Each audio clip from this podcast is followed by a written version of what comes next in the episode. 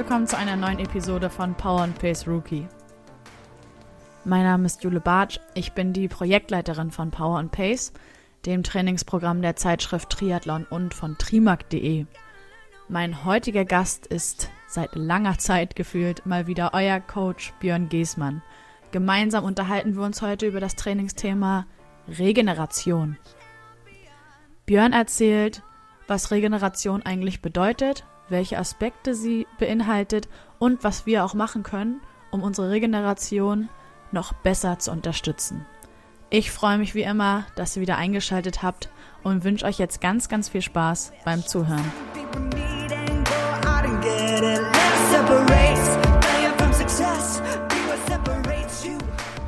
Hallo und herzlich willkommen zurück.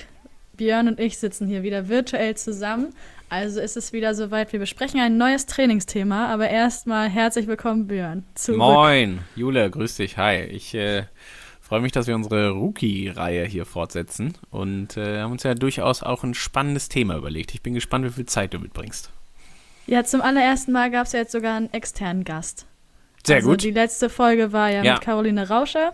Das war sehr gut. Und, und ich meine, Caroline Rauscher ist ja, also kann man ja immer nur groß empfehlen. Ich glaube, wenn man da bei euch unter tri-mag.de sich so ein bisschen durchstöbert oder das ein oder andere YouTube-Video da schon zu gesehen hat, das ist ja immer höchste Expertise im Bereich der Energiebereitstellung und sowas, also im Bereich der Energiezufuhr und alles, was dazu gehört. Deswegen immer sehr hochwertige Inhalte, finde ich immer sehr gut. Ja, absolut. Und mit Caroline kannst du halt auch stundenlang quatschen, ne? Also hoffe, wenn du ein Thema hast. Ja, und wenn ich groß bin, will ich auch mal so eine Dialektik an den Tag legen. ähm, einfach auch, weil ich das immer sehr, sehr charmant finde. Bei ihr kommt das sehr gut rüber. Absolut. Liebe Grüße genau. an der Stelle. Ja, genau. Liebe Grüße an Caroline Rausche an der Stelle. Korrekt. Gut, aber wir kommen zurück zu unserem Trainingsthema heute. Wie du schon gesagt hast, wir haben Neues und zwar sprechen wir heute, beziehungsweise wirst du uns ganz viel Input geben zu den Themen Regeneration und Tapering. Und wir haben im Vorgespräch gerade schon mal den Punkt kurz besprochen, dass wir ganz oft diesen Begriff einfach mal hinnehmen, ohne dass wir wirklich wissen, was Regeneration als solches bedeutet. Das gleiche gilt eigentlich auch für Tapering. Das dürfte jetzt für die Personen, die im Wettkampfsport noch nicht so unterwegs sind, vielleicht sogar ein relativ ungreifbarer Begriff sein, was es damit auf sich hat. Ich habe mal bei Wikipedia gegoogelt, gestern sogar. Äh, Tapering kommt aus dem Englischen Tapering. Ah ja. Fand ich doch eine sehr kreative aber, Antwort. Danke. Das war natürlich sehr hilfreich. Ja, das, das war, mir auch nicht klar. Ganz genau. Nee, und genau deswegen sitzen wir heute hier nochmal zusammen, um diesem Thema auf die Spur zu gehen und genau zu schauen, was dahinter steckt, weil man ja, wie gesagt, schneller mal mit dem Begriff um sich wirft, als dass man wirklich weiß, was das bedeutet. Und dann würde ich sagen, starten wir einfach. Vielleicht kannst du was dazu sagen. Was ist die allgemeine Bedeutung von Regeneration und was bedeutet das aber jetzt im speziellen Trainingskontext, vielleicht sogar direkt natürlich auf den Triathlon bezogen? Ja. Ähm, genau, und wir versuchen da heute einfach mal so einen Abriss zu geben, was ich bei der Sache eigentlich am wichtigsten finde. Und das ist vielleicht gerade bei, bei dem Thema Regeneration auch umso wichtiger. Ähm, du hast es schon passend gesagt, weil man diesen Begriff nicht so richtig definiert und was man häufig feststellt, ähm, ist, dass der Athlet dieses Thema Regeneration auch gar nicht so ganz genau auf dem Schirm hat. Also im Sinne von, ähm, es gibt ja das, äh, das, ich will gar nicht sagen das Gegenteil davon, aber ein weiteres, äh, ein weiterer Überbegriff ähm, beim ganzen äh, Ausbau der Leistungsfähigkeit wäre das Training als solches. Das ist ja mal irgendwie klar. Ne? Wenn wir über Training sprechen, wissen wir ganz genau, wie viele Stunden wir trainieren, dass es unterschiedliche Intensitäten gibt. Logischerweise für alle Disziplinen und so weiter und so fort. Also das ist immer sehr klar durchgetaktet. Ähm, dann gibt es ja zugehörig noch die Adaptation ähm, und auch die Regeneration. Und wenn wir da vielleicht so ähm, heute es schaffen, so in diesen 20, 30 Minuten es hinzubekommen, dass ähm, vor allen Dingen das Bewusstsein dafür da ist, das finde ich eigentlich am wichtigsten, dann glaube ich, haben wir alles erreicht. Ähm, vielleicht so kurz drei Sätze vorweg zum, zum, zum Thema physiologische Anpassung. Also wir trainieren ja, um in irgendeiner Form einen Reiz zu setzen oder einen Stress auszulösen. Und das darf in dem Fall nicht negativ behaftet sein mit dem Thema Stress. Ähm, und durch diesen Reiz wollen wir ja irgendeine Anpassung herbeiführen. So, und dann gibt es diesen Reiz, der bestimmte Signale im Körper äh, aussendet und irgendwie dem Körper sagt, hier, ne, da habe ich gerade einen bestimmten Reiz bekommen, weil ich zwei Stunden Rad gefahren bin oder acht Kilometer gelaufen bin oder oder.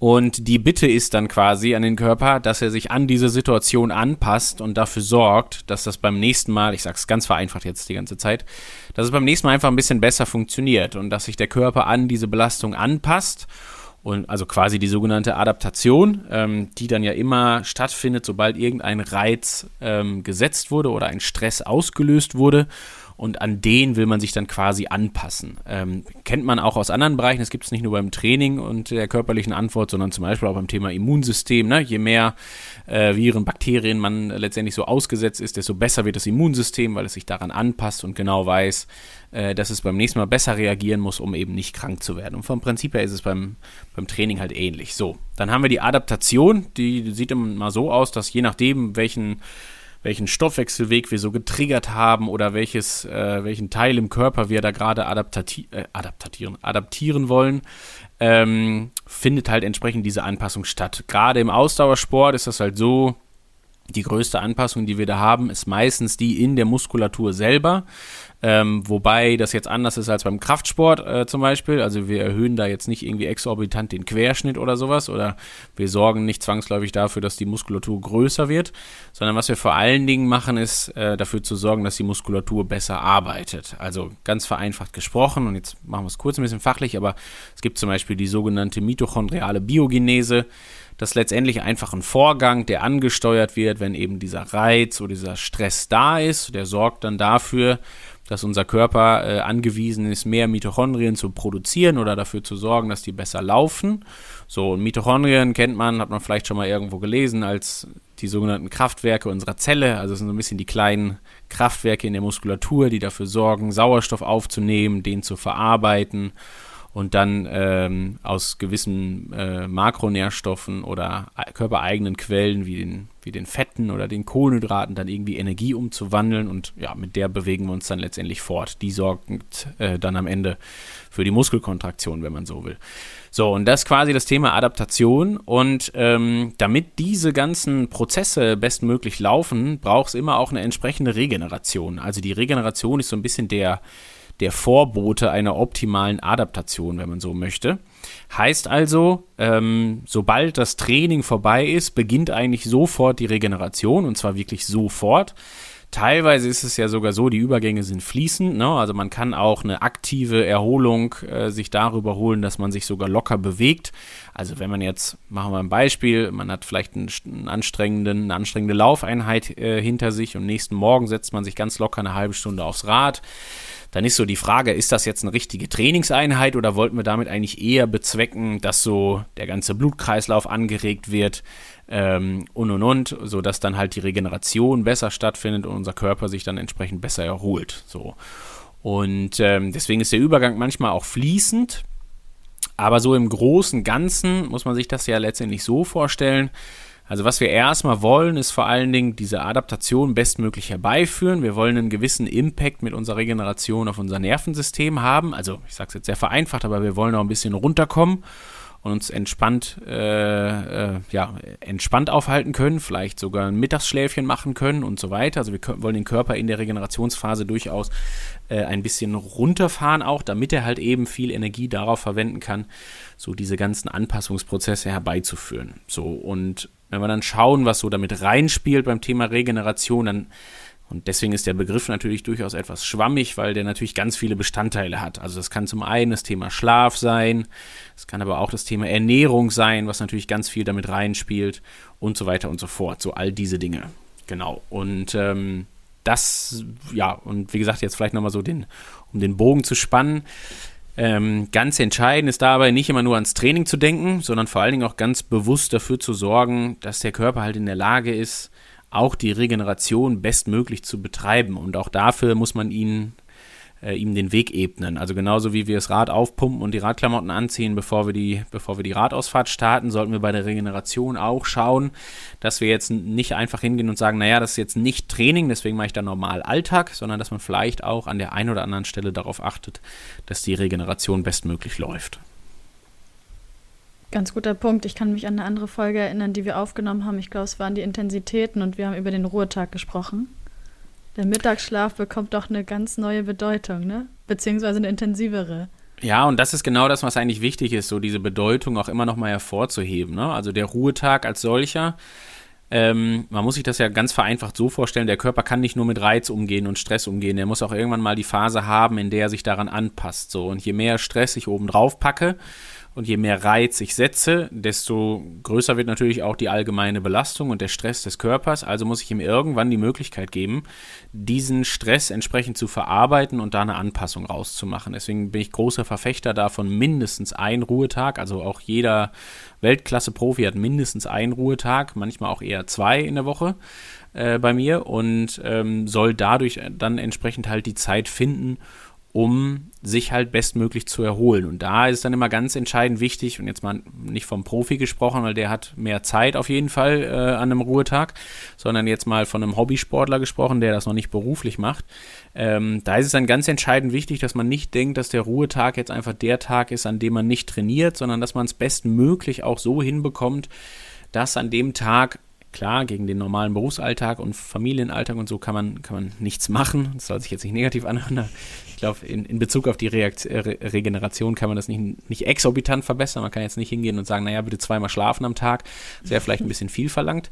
Aber man sollte halt auf keinen Fall auch das Gegenteil tun. Das ist so die Erfahrung, die ich häufig gerade so im Hobbysport gemacht habe, dass man dann hingeht und sagt, naja, und heute habe ich ja Ruhetag, da kann ich ja dies, das, jenes und so weiter und so fort erledigen. Das soll nicht die Idee sein. Ne? Also die Idee ist dann, wirklich ganz bewusst hinzugehen und zu überlegen, streng genommen quasi spätestens mit Ende der letzten Einheit der Belastungswoche, also ich sage jetzt mal einfach, weiß ich nicht, wenn wir uns jetzt vorstellen, wir haben vielleicht ein, zwei oder drei Belastungswochen hintereinander, dann haben wir den letzten Sonntag der Belastungswoche, dann sollten wir auf jeden Fall schon direkt die Regeneration einleiten und da kommen alle Themen zusammen. Also dann fängt schon sonntagsabends das Thema äh, Ernährung an, das geht dann über den Schlaf weiter, dann haben wir montags den Ruhetag, da haben wir wieder morgens das Thema Ernährung, dann ist die Frage, haben wir vielleicht sogar die Möglichkeit irgendwie ein kleines bisschen länger zu schlafen, haben wir die Möglichkeit, Mittagsschlaf einzulegen, haben wir die Möglichkeit, äh, Sonntag oder Montag oder bestenfalls an beiden Tagen auch mal etwas früher ins Bett zu gehen, als wir es vielleicht sonst machen würden und so weiter, um einfach dem Körper entsprechende Anpassungen äh, zu ermöglichen. Ja, ich finde es gerade beeindruckend, dass es ergibt total Sinn, aber wie das ineinander greift.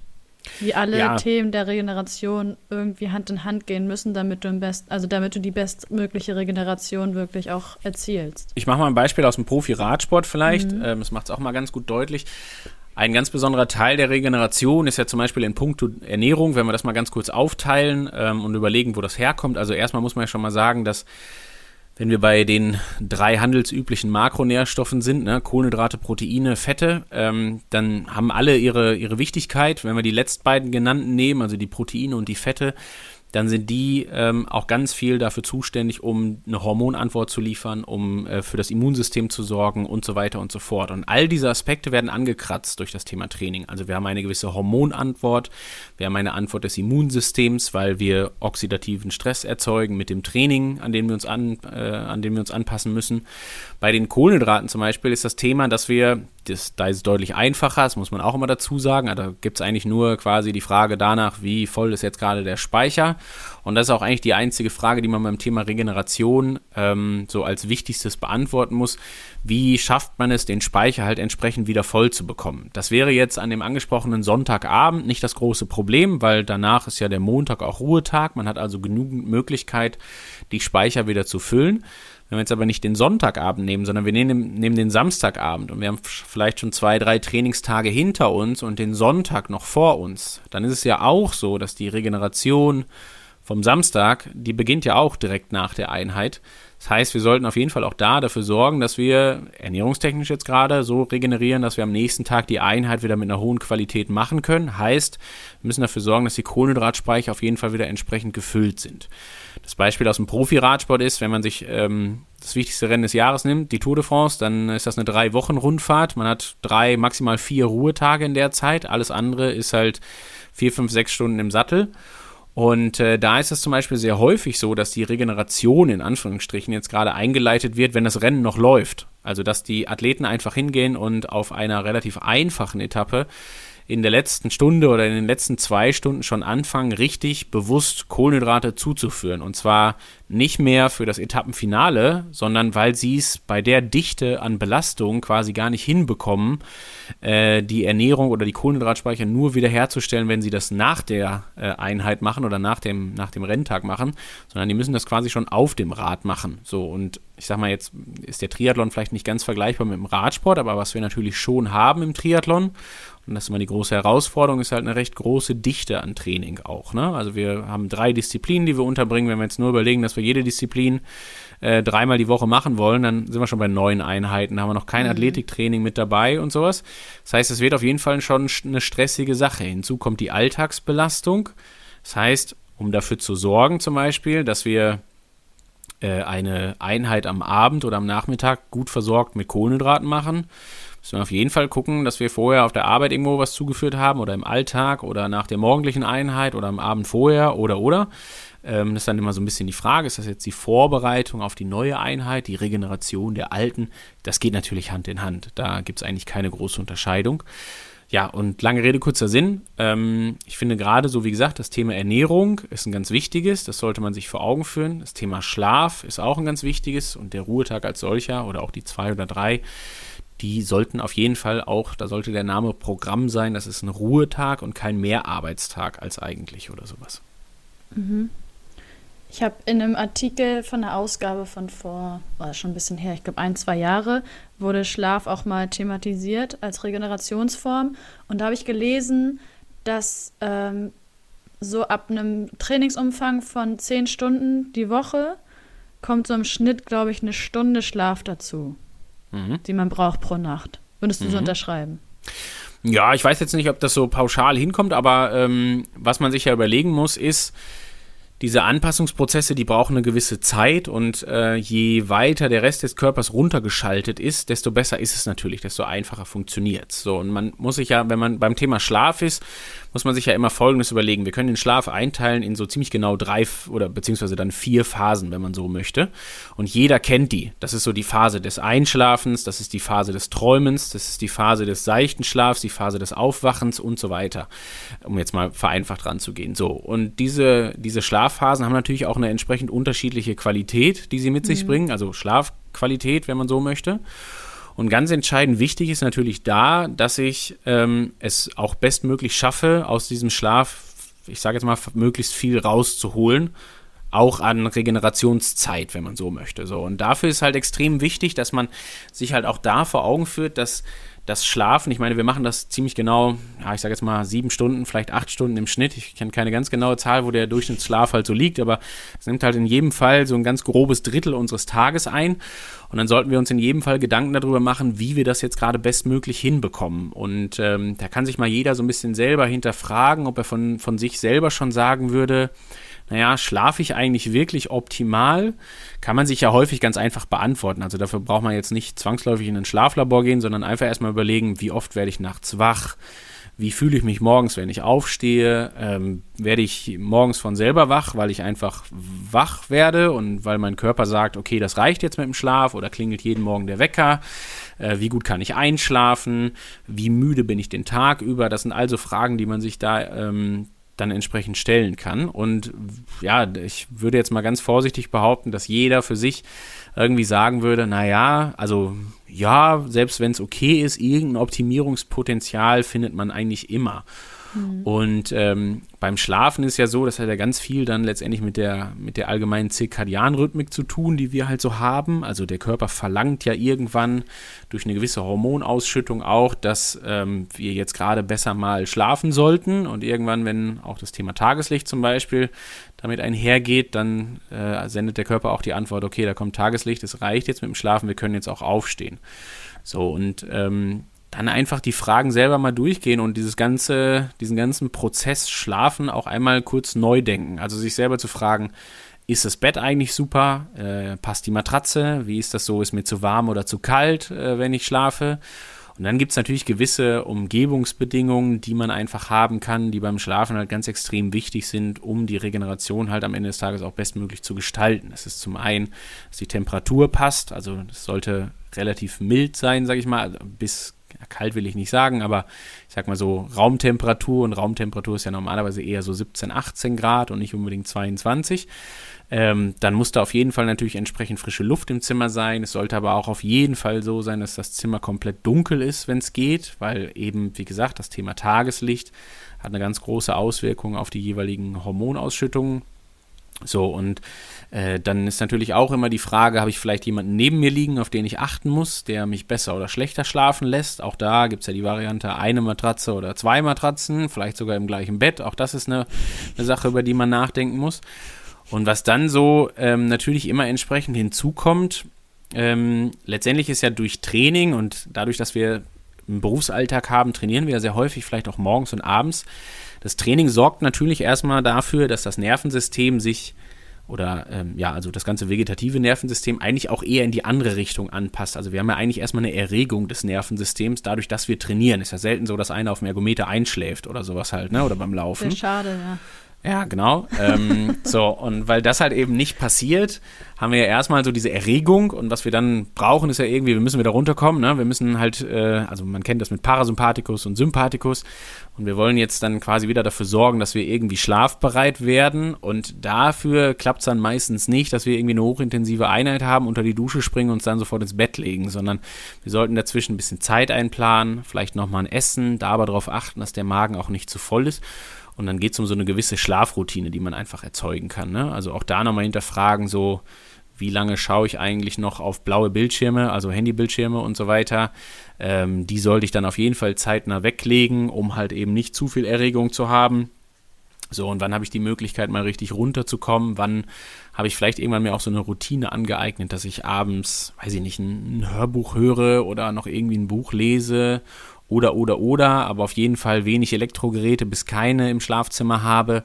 Also diese Geschichten, die da, die da letztendlich wichtig sind und die dann dazu führen, ähm, dass der Schlaf hoffentlich besser wird. So, und dann hast du völlig recht. Also ich denke auch, dass auf jeden Fall der Sportler braucht einfach eine gewisse, einen gewissen Mehrschlaf, weil der Körper in dieser Phase halt einfach mehr zu tun hat und mehr Zeit braucht.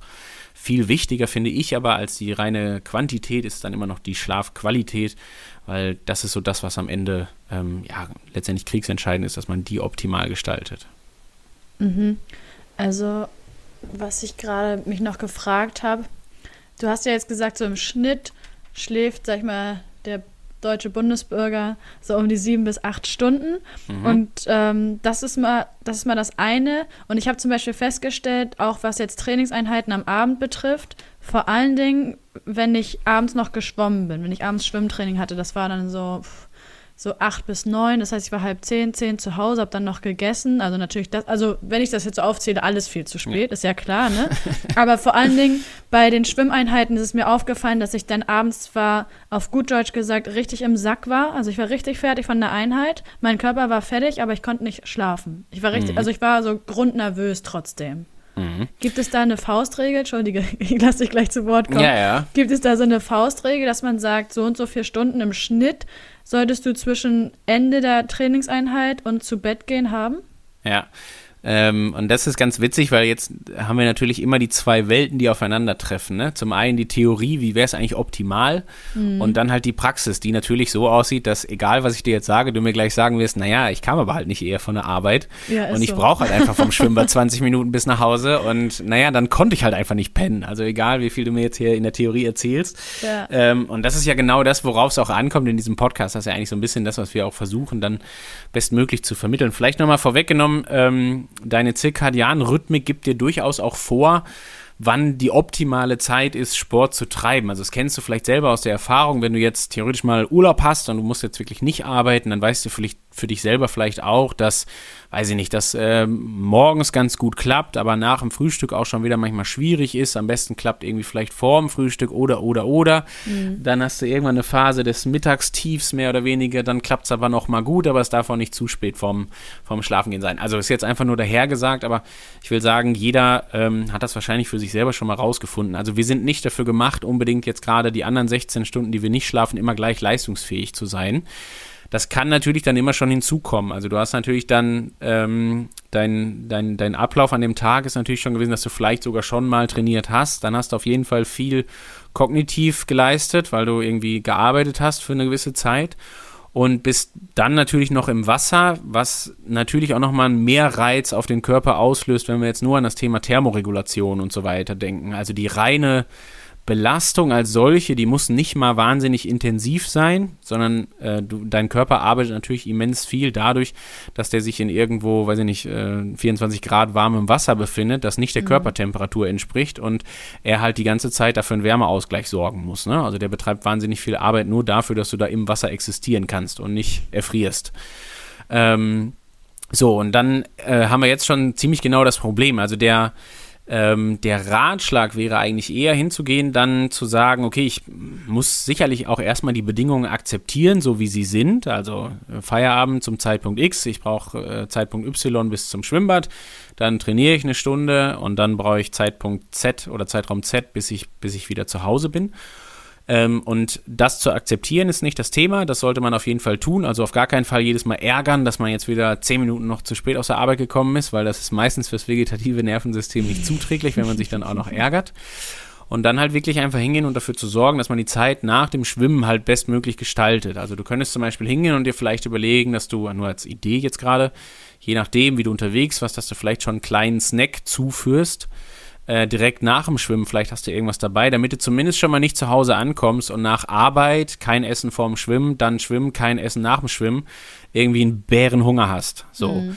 Dann könnte man vielleicht auch noch die Zeit optimieren, wenn man sich essenstechnisch vielleicht irgendwas vorgekocht hat oder so am Abend vorher, dass man nicht auch noch 20 Minuten braucht, um Essen zu kochen. Ich würde aber gleichzeitig anders genauso sagen, Essen machen kann ja, wenn man das gerne macht, auch eine ganz nette Abwechslung sein, bei der man zumindest mal nicht aufs Handy schaut und so weiter und so fort und einfach nicht unbedingt abgelenkt wird, sondern einfach gerade mal 20, 30 Minuten in so eine Art auch Routine ist, die einen mhm. jetzt gerade aus dem Alltag auch ein Stück weit rausholt und die auch einem hilft, um runterzukommen. Ne? Also ich will damit gar nicht sagen, du sollst eher im Bett liegen, sondern ich würde dann eher dafür sorgen, dass du so diese Zeit dazwischen einfach so in Anführungsstrichen optimierst, dass du danach schnellstmöglich gut schlafen kannst. Also Einschlafzeiten zum Beispiel zu reduzieren. Das ist das, was wichtig ist. So, und dann würde ich halt einfach hingehen und schauen, ne, Thema Handynutzung und dann einfach schauen, was, was helfen kann, um runterzukommen. Ob das jetzt dann die, die aufreibende Netflix-Serie ist oder vielleicht doch lieber ein Buch oder irgendwie ein bisschen Musik oder was auch immer was. Ähm, das, das ist ja jedem letztendlich selber überlassen, finde ich.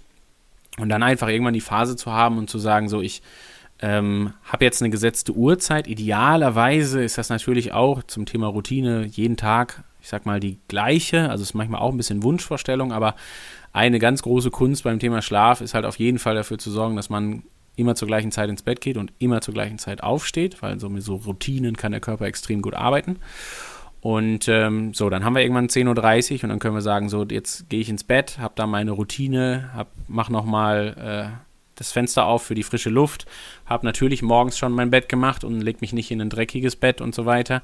Und ähm, ja, habe dann vielleicht noch ein Hörbuch, was ich höre, oder lese noch zehn Seiten im Buch und dann mache ich die Augen zum Schlafe bestmöglich. Ne? So wäre die Wunschvorstellung. Und das muss jeder so für sich, glaube ich, ein bisschen selber auch rausfinden. Aber wichtig halt nochmal da, ähm, das Bewusstsein dafür zu haben, dass man da so, und wenn es nur kleine Stellschrauben sind, einfach mal in sich selber reinhören und überlegen, naja, was ist denn jetzt wirklich das Problem? Also es ist einfach der furchtbare Heißhunger, den ich habe, wenn ich zu Hause ankomme. Und dann statt sinnvoll was zu kochen oder irgendwie was Gutes zu essen, pfeife ich mir das rein, was ich jetzt gerade schnellstmöglich finde und esse am Ende vier Scheiben Brot, äh, die natürlich wieder meinen Blutzuckerspiegel extrem ins Wanken bringen, weil ich da einfach die Situation habe, dass die Antwort daran sehr schnell ist ne? und Kohlenhydrate als solche jetzt auch nicht unbedingt bestmöglich zum Schlaf beitragen, sondern sicherlich eher ein proteinreicheres Essen, was aber auch gleichzeitig nicht zu proteinreich ist, weil Verdauung und so weiter. Ja, also das sind so diese Aspekte, die ich da, die ich da entsprechend beachten würde. Ich habe noch zwei Sachen, die mir jetzt eingefallen sind. Einmal würde ich noch kurz bei der Ernährung bleiben und dann würde ich kurz mit dir über aktive Erholung sprechen. Mhm. Da haben wir, glaube ich, da hast du am Anfang schon ziemlich viel zu gesagt, da würde ich es gerne noch mal kurz zusammenfassen. Gerne. Bei der Ernährung, das merke ich nämlich auch, weil ich äh, habe so mein absolutes Signature-Dish, sage ich immer. Das sind Schupfnudeln, Karotten, Quatsch, Zucchini und Champignons liebe ich mit Hummus, absolute Weltklasse, kann ich jeden Tag essen. Aber natürlich, je später ich das esse, desto mehr merke ich am nächsten Morgen, wie mein äh, Blutzuckerspiegel doch arg gekämpft hat. Beziehungsweise halt am Morgen dann an einem Punkt ist, wo er morgens nicht hingehört. Und dann hat man so ein, Un oder ich habe dann so ein, Unan also so ein Unwohlsein. Mhm.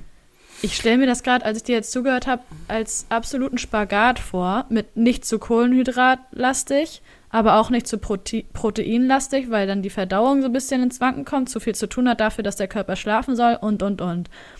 Gibt es da Richtlinien, an die ich mich halten könnte? Ja, du hast schon ganz viel richtig gesagt gerade. Also vielleicht nochmal ganz kurz für die Herleitung. Wir müssen uns das ja so vorstellen, wir reden die ganze Zeit vom Blutzucker, dass wir das nochmal einmal ganz kurz erklärt haben. Aber wir haben ja ein gewisses Glukoselevel, also Zuckerlevel, ganz äh, einfach ausgedrückt, ähm, welches dauerhaft quasi mit unserem Blutkreislauf durch den Körper transportiert wird und halt für die entsprechenden Prozesse ähm, ja, als, als, als äh, Energielieferant notwendig ist. So, und der Körper hat immer ein immens großes Bestreben, diesen Blutzuckerspiegel aufrechtzuerhalten, weil er genau weiß, wenn der halt zu tief absinkt, dann gehe ich tot. Das ist grundsätzlich immer schon mal was, was der Körper so gar nicht will.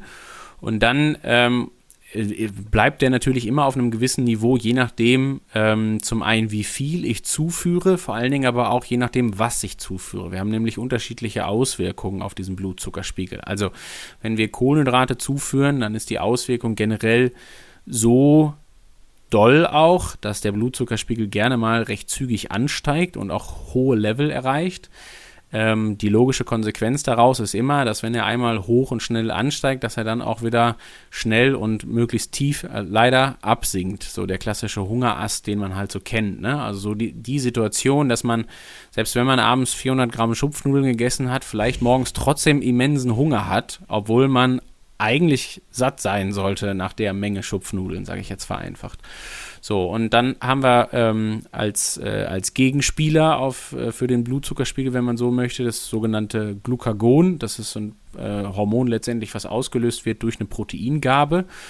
Und äh, dieses Hormon sorgt halt deutlich besser dafür, dass der Blutzuckerspiegel so ein bisschen im Einklang steht. Also der, der, ähm, der reguliert das halt so ein Stück weit so. Und das heißt also schon mal, dass so eine gewisse Anteiligkeit an Protein in der Mahlzeit auf jeden Fall Sinn macht. So, und jetzt würde ich eigentlich auf Folgendes achten. Also, das ist gerade schon passend gesagt. Ähm, dass es zum einen um die Ausgewogenheit geht, also es sollten nicht zu viele Proteine sein, weil wir da auch immer in die, ähm, in die Situation kommen, dass der Körper nur so ungefähr bis zu maximal so zwei, vielleicht zweieinhalb Gramm pro Kilogramm Körpergewicht verarbeiten kann am Tag. Also für mich gesprochen, 250 Gramm wäre so das höchste der Gefühle äh, an Proteinen, die ich jetzt gerade so zuführen kann. Und das klappt dann nicht mehr, wenn ich jetzt versuche, morgens, mittags, abends Hähnchen zu essen und abends nochmal einen Proteinshake trinke. Das wäre dann, wär dann zu viel und das würde Leber und Niere deutlich überfordern. Mhm. Gleichzeitig haben wir bei Kohlenhydraten immer die Situation, dass wir uns alleine schon überlegen müssen, die Verarbeitung geht natürlich relativ einfach, weil aus, einem, aus einer Schupfnudel am Ende äh, Blutzucker zu machen, ist noch relativ easy. Das ist auf jeden Fall deutlich leichter, als aus einer Walnuss das zu machen, einem Stück Käse oder einem, äh, weiß ich nicht, äh, äh, was auch immer Proteine und Fette halt so hat. Ähm, das, deswegen ist das einfacher. Aber wir haben da zum Beispiel die Situation, die Auswirkung auf den Blutzuckerspiegel ist groß. Wir lagern gleichzeitig viel Wasser ein. Also es ist eine gewisse Füllmenge, die damit einhergeht. Wir können uns ungefähr überlegen, dass so für ein Gramm Kohlenhydrate gleichzeitig zwei Gramm Wasser eingelagert werden, was natürlich auf jeden Fall auch schon mal den Magen-Darm-Trakt aufblähen wird.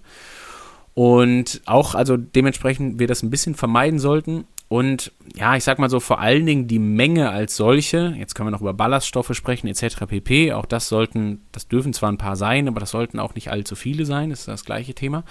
Ähm, aber ich würde im Großen und Ganzen vor allen Dingen darauf achten, dass man es vielleicht hinbekommt, dass das Abendessen nicht unbedingt die absolute Hauptmahlzeit am Tag wird. Also ich verstehe, dass das so ist, weil mhm. das manchmal im Alltag nicht anders funktioniert. Aber ich würde zumindest versuchen, dafür zu sorgen, dass man so morgens, mittags, nachmittags, vorm Schwimmen, vielleicht direkt nach dem Schwimmen, ne, wie dem auch sei, um bei dem Beispiel zu bleiben, irgendwie schon mal so viel Energiezufuhr sicherstellt, dass man abends jetzt eben nicht mehr darauf angewiesen ist, auf jeden Fall noch diese 500 Gramm Nudeln zu essen, weil das jetzt ganz schlimm war, dass man den ganzen Tag nichts gegessen hat, weil dann, dann wird es halt bitter. Ne? Das ist dann genau ja. die Situation, wo wir den Magen garantiert damit überfordern werden im ersten Anlauf, sodass er jetzt nicht unbedingt in den besten Schlafmut kommt. Und ähm, deswegen klare Empfehlungen wären jetzt, ich sag mal, Zucchini und Pilze hast gesagt, glaube ich, ne? Mhm. Kann man machen. Äh, bei den Schupfnudeln würde ich jetzt einfach auf eine gewisse Menge achten. Also vielleicht nimmst du nicht unbedingt die 400 Gramm, sondern vielleicht nur die, auf in die, zwei. Die, ja, guck, siehst du, das ist doch schon mal gut. Ähm, und dann machst du noch eine schöne Soße dabei, die jetzt vielleicht auch nicht die unglaublich fettigste ist. Also ich würde jetzt vielleicht keine Soße Hollandaise drüber machen, sondern vielleicht irgendwas, was ein bisschen quarkig oder mit Frischkäse ist und so weiter, wo es jetzt nicht nur Sahne ist, weil das natürlich ja. auch immer von der Verdaulichkeit her recht schwierig. Aber dann machst du schon eine Menge richtig und dann ist das mit den Schupfnudeln schon super. Vielleicht könntest du es noch abwandeln, wenn du ein paar Proteine zuführst ähm, und ein paar weniger Schupfnudeln nimmst oder sowas im Zweifel. Also Hähnchen, Tofu, irgendwas in der Art, sowas um den Dreh. Ja, ist ein guter Punkt. Also ich packe genau. immer noch Hummus dazu und äh, eine ganze Menge vegane Aufstriche. Weil das immerhin auch abwechslungsreich, ne? Aber ja, ja das ist gut. zum Beispiel so eine Sache, weil ich nur ganz kurz erwähnt, weil ich versuche, oder ich esse relativ wenig Fleisch. Ich würde nicht sagen, dass ich vegetarisch bin oder so, aber das finde ich dann als Proteinquelle, so wenn man nicht gerade auf den Tofu zurückgreifen möchte, finde ich es ein bisschen schwierig. Aber das müssen wir nicht jetzt besprechen. Wir haben ja mit Caroline Rauscher zusammen gesprochen ja. über Ernährung. Sehr, sehr ausführlich, über eine Stunde. Deswegen. Ich, ich würde da vielleicht aber noch hinzufügen zum Thema, ähm, zum Thema Ernährung unter dem äh, Deckmantel der Regeneration hier heute. Ähm, mhm das, worüber wir jetzt gerade hier sprechen, der, die, die Kernaussage sollte eigentlich vor allen Dingen auch sein, ähm, dass eine gute, ausgewogene, durchdachte, normale Ernährung vollkommen ausreicht ähm, und man auf jeden Recovery Shake oder Protein Shake oder was auch immer was verzichten kann. Also den zu nehmen, der Einfachheit halber, weil man sagt, naja, ich habe jetzt hier eine dreistündige Radeinheit, die war wirklich hart intensiv, ich muss mhm. danach jetzt irgendwie schnell Kohlenhydrate zuführen und brauche auch abends vorm Schlafen noch ein paar wichtige Proteine und kriege das gerade nicht hin, mir jetzt irgendwie hier eine sinnvolle Mahlzeit mit Schupfnudeln, Tofu und Hummus zu machen. Ähm, dann ist das in Ordnung, das darf dann gerne die Ausrede sein, aber für in den seltensten Fällen ist das jetzt unbedingt so, dass man das noch on top braucht. Also das braucht man eigentlich nur, wenn man es nicht hinbekommt, die Ernährung halt sicherzustellen mit, ähm, ja, mit einfach einer, einer, einer ausgewogenen äh, Idee an, an Mahlzeiten und sowas, die man dann in aller Regelmäßigkeit zuführt. Das ist nämlich so, also ist mir ganz wichtig, dass so dieser Recovery Shake von der Idee her ist das natürlich nett. Und ich sag mal, klar gibt es auch Situationen, wo es, manchmal einfacher ist und sowas, aber ein, eine gute Mahlzeit, die ein bisschen durchdacht ist, ist äh, für gewöhnlich immer deutlich wertiger als jedes durchaus dann ja für zu teilen chemische Produkt oder Supplement, welches man dann irgendwie äh, an Shake oder sowas halt zuführt. Lieber vernünftig ernähren, darauf achten, dass genügend Proteine, aber auch genügend Fette und eben entsprechende Kohlenhydrate in der normalen Ernährung sind. Das vielleicht sogar mal aufschreiben eine Woche lang und gucken, was isst man denn eigentlich wirklich so. Und dann ist das super. Ja, und ich glaube, man entwickelt dann auch so ein Gefühl dafür, was tut einem gut oder wenn ich jetzt irgendwie schlecht geschlafen habe, obwohl ich nicht erst mitten in der Nacht gegessen habe, sondern zu einer anständigen Zeit, ähm, könnte das daran liegen, was ich gegessen habe. Vielleicht tritt das öfter auf. Man pendelt sich ja schon so ein bisschen ein. Man lernt ja seinen Körper auch, also jetzt in dieser Kombination aus Regeneration und Training, also Regeneration auch mal von Ernährung, Schlaf und so gesprochen und dem Training, was man jetzt im Rookie-Programm findet, lernt man ja seinen Körper noch mal ganz neu kennen und, und findet Abstimmungen. Absolut. Und das ist eigentlich das Wichtigste überhaupt, ne? dass man nicht jetzt irgendwie stumpf einfach nur Empfehlungen folgt, die irgendwo niedergeschrieben sind. Ich meine, dann hätten wir den Podcast recht schnell beenden können, hätten sagen können, naja, sieh zu, dass du acht Stunden schläfst, dass du möglichst viel Tiefschlafphase hast und dass du äh, irgendwie zwei Gramm Protein am Tag zuführst, dass du das, was regenerativ quasi an Empfehlungen gegeben ist. Ähm, aber das ist halt auch im, im Alltag nicht immer ganz so einfach. Ne? Und äh, das ist natürlich das, was wir, was auch so ein Stück weit die Idee ist, denn also eine gewisse äh, ja, eine gewisse Idee dafür zu liefern oder ein gewisses Bewusstsein dafür zu erregen, wie man das halt auch im Alltag dann am Ende des Tages hinbekommt. Und genau darum soll es gehen. Absolut. Ja, finde ich gut. Bewusstsein, finde ich, ist ein sehr zentraler, wichtiger Punkt hier. Was ich auf meiner Agenda noch stehen hatte, war die aktive Erholung. Ich weiß mhm. nicht, ob du dazu noch was sagen möchtest. Wie gesagt, du hast ja schon viel dazu angemerkt, was es jetzt bedeutet, den Ruhetag zu machen. Nur ist mir aktive Erholung eingefallen, weil ich auch von den Power and Pace Plänen kenne, da steht zwar Ruhetag, aber die 40, mit, 40 Minuten mit Ulrike, die finden dann auch trotzdem statt. So, wo mhm. ich selber bei mir und meiner Trainerin manchmal denke, ja, aber jetzt 45 Minuten Bauch, Beine, Po Yoga und morgens noch 25 Liegestütze haben jetzt mit mir, bei mir nichts mit Ruhetag zu tun. Mhm. Ja. Inwiefern ähm, ergänzt sich das hier? Man muss ja da, also so der, der, der, der, der Überbegriff mehr oder weniger auch, der da oben drüber steht, bezieht sich ja dann auch wieder sehr aufs Körperliche, ganz speziell auf das Muskuläre. Also wenn wir mal äh, uns folgendes überlegen, während so einer Trainingseinheit muss der Körper sehr häufig kontrahieren, äh, also die Muskulatur zusammenziehen letztendlich. Und was dadurch entsteht, meistens ist ja auch irgendeine Form von erhöhtem Muskeltonus, der da, der da, der, der da entstanden ist. Also mhm. das heißt Tonus im Sinne von die, die, die allgemeine Grundspannung, die die Muskulatur dann irgendwann einnimmt und demnach natürlich sich auch auf Sehnen und Bänder und so weiter und so fort auswirkt, die ist dann einfach für gewöhnlich höher, als dass man jetzt irgendwie gerade ganz entspannt irgendwo unterwegs wäre. So, und ähm, was dann hilft, um diesen Tonus hin und wieder mal zu lockern, ist eigentlich relativ egal. Also man könnte jetzt hingehen und sagen, ich gönne mir eine halbe Stunde Physiotherapie, lass mich massieren zum Beispiel, um den Tonus zu lockern. Ich kann die Black Roll nehmen, um meine Muskulatur ein Stück weit auszurollen und zu versuchen, dass ich dadurch den Tonus zu äh, verringert bekomme. Oder ich kann hingehen und kann sagen, naja, so eine halbe Stunde ähm, jetzt irgendwie locker aufs Rad zum Beispiel, kann auch durchaus Sinn machen um halt eben einmal so ein bisschen den Blutzucker, äh, den Blutkreislauf anzuregen, äh, dafür zu sorgen, dass die Körperkerntemperatur ein bisschen steigt und dass halt eben dieser Tonus dann eher am Ende des Tages gelockert wird, als dass er noch stärker wird. So, und ähm, das sind also diese Dinge, die ich zur aktiven Erholung machen kann. Deswegen mhm. würde ich mhm. zum Beispiel nicht empfehlen, zur aktiven Erholung eine Runde laufen zu gehen. Weil eine Runde laufen zu gehen ist meistens eine Geschichte, die, ja, also die kann man machen, wenn man im Training bleiben will oder aktiviert bleiben will oder so, aber jetzt mal rein als Erholung ist das eigentlich nie sinnig, weil wir immer die Situation haben, dass wir dadurch, dass wir unser Körpergewicht erstmal auffangen und abbremsen müssen, einen gewissen Impact, also bei jedem Schritt wohlgemerkt, ne, äh, bei, jedem, bei jedem Schritt einen riesen Impact haben, den wir den wir erstmal verkraften müssen und den die Muskulatur abfangen muss. Deswegen kann man eigentlich nicht locker laufen gehen. Das schließt sich eigentlich aus, alleine weil, wie gesagt, wir schon, weil Körpergewicht und Gewichtskraft zusammenwirken und die entsprechende Muskulatur das abfangen muss. Das ist beim Radfahren anders. Da sitze ich, muss nur die Beine ein bisschen locker links und rechts runterfallen lassen und habe da keine ernsthafte Anstrengung. So, und ähm, was dann so alles das Thema Athletik und so weiter angeht, da geht es ja vor allen Dingen darum, zumindest mal nicht dafür zu sorgen, dass der Tonus in der arbeitenden Muskulatur vom Schwimmen, Radfahren, Laufen halt eben noch größer wird durch das Athletiktraining, weil das ja eigentlich nicht unbedingt das, was da passiert, sondern da werden mhm. ja andere Muskelgruppen angesprochen, die vorher vielleicht bei den anderen Disziplinen etwas, naja, sagen wir mal, vernachlässigt wurden, ne? also Radfahren, vordere Oberschenkelmuskulatur und so weiter. Ähm, wenn wir dann irgendwie bei der Athletik Dinge machen, die auch mal zum Beispiel den Hintern, also hinten den, den, den Gluteus oder die kleinen Glutei äh, ansprechen, dann ist das eine Muskulatur, die brauchen wir auch beim Radfahren, die brauchen wir noch viel mehr beim Laufen. Ähm, aber die haben wir jetzt vielleicht nicht ganz explizit trainiert, sondern die ist so ein bisschen liegen geblieben. Und genau dafür ist dann dieses Athletiktraining natürlich extrem gut um so diese, diese alternativen ähm, äh, Muskelgruppen halt auch dann dafür anzusprechen. Also es geht da weniger jetzt um aktive Erholung. Vielleicht kann man jetzt auch das Argument bringen, dass man da ein bisschen Blutkreislauf fördert und so weiter und so fort. Ähm, aber ich würde da vor allen Dingen sagen, da ist ganz wichtig, dass man den Tonus der sonst arbeitenden Muskulatur nicht unbedingt erhöht. Mhm. Das ist mhm. eigentlich so das Wichtigere dabei. Super, wieder was gelernt. Sehr gut. Wir sind jetzt ein bisschen drüber. Wir haben so elf Minuten zu viel geredet, Björn. aber ich glaube, es ist halb so wild. Dafür haben wir aber extrem viel Information geliefert rund um das Thema Regeneration. Ich freue mich total, dass wir auch auf das Thema Schlaf ein bisschen intensiver eingegangen sind, als ich das ursprünglich gedacht habe. Aber ich, da konnte ich auch für mich nochmal extrem viel mitnehmen. Du, deswegen an dieser Stelle vielen Dank wieder für deine Zeit. Ich bin gespannt, über welches Thema wir als nächstes sprechen. Da habe ich tatsächlich noch nichts in der Pipeline gerade.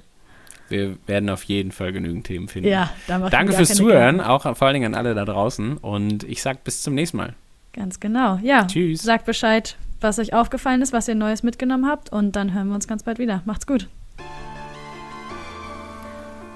Das war's schon wieder. Eine neue Episode von Power and Pace Rookie. Heute über das Thema Regeneration ist zu Ende. Ich freue mich sehr, dass ihr wieder eingeschaltet habt. Lasst uns gerne wissen, wie euch die Episode gefallen hat und ob es vielleicht Aspekte gab, die ihr so noch nicht kanntet und demnach etwas Neues gelernt habt. Ich bedanke mich ganz herzlich, dass ihr wieder eingeschaltet habt, wünsche euch viel Spaß beim Training und würde mich natürlich auch sehr freuen, wenn ihr zur nächsten Episode wieder einschaltet. Bis dahin, macht's gut.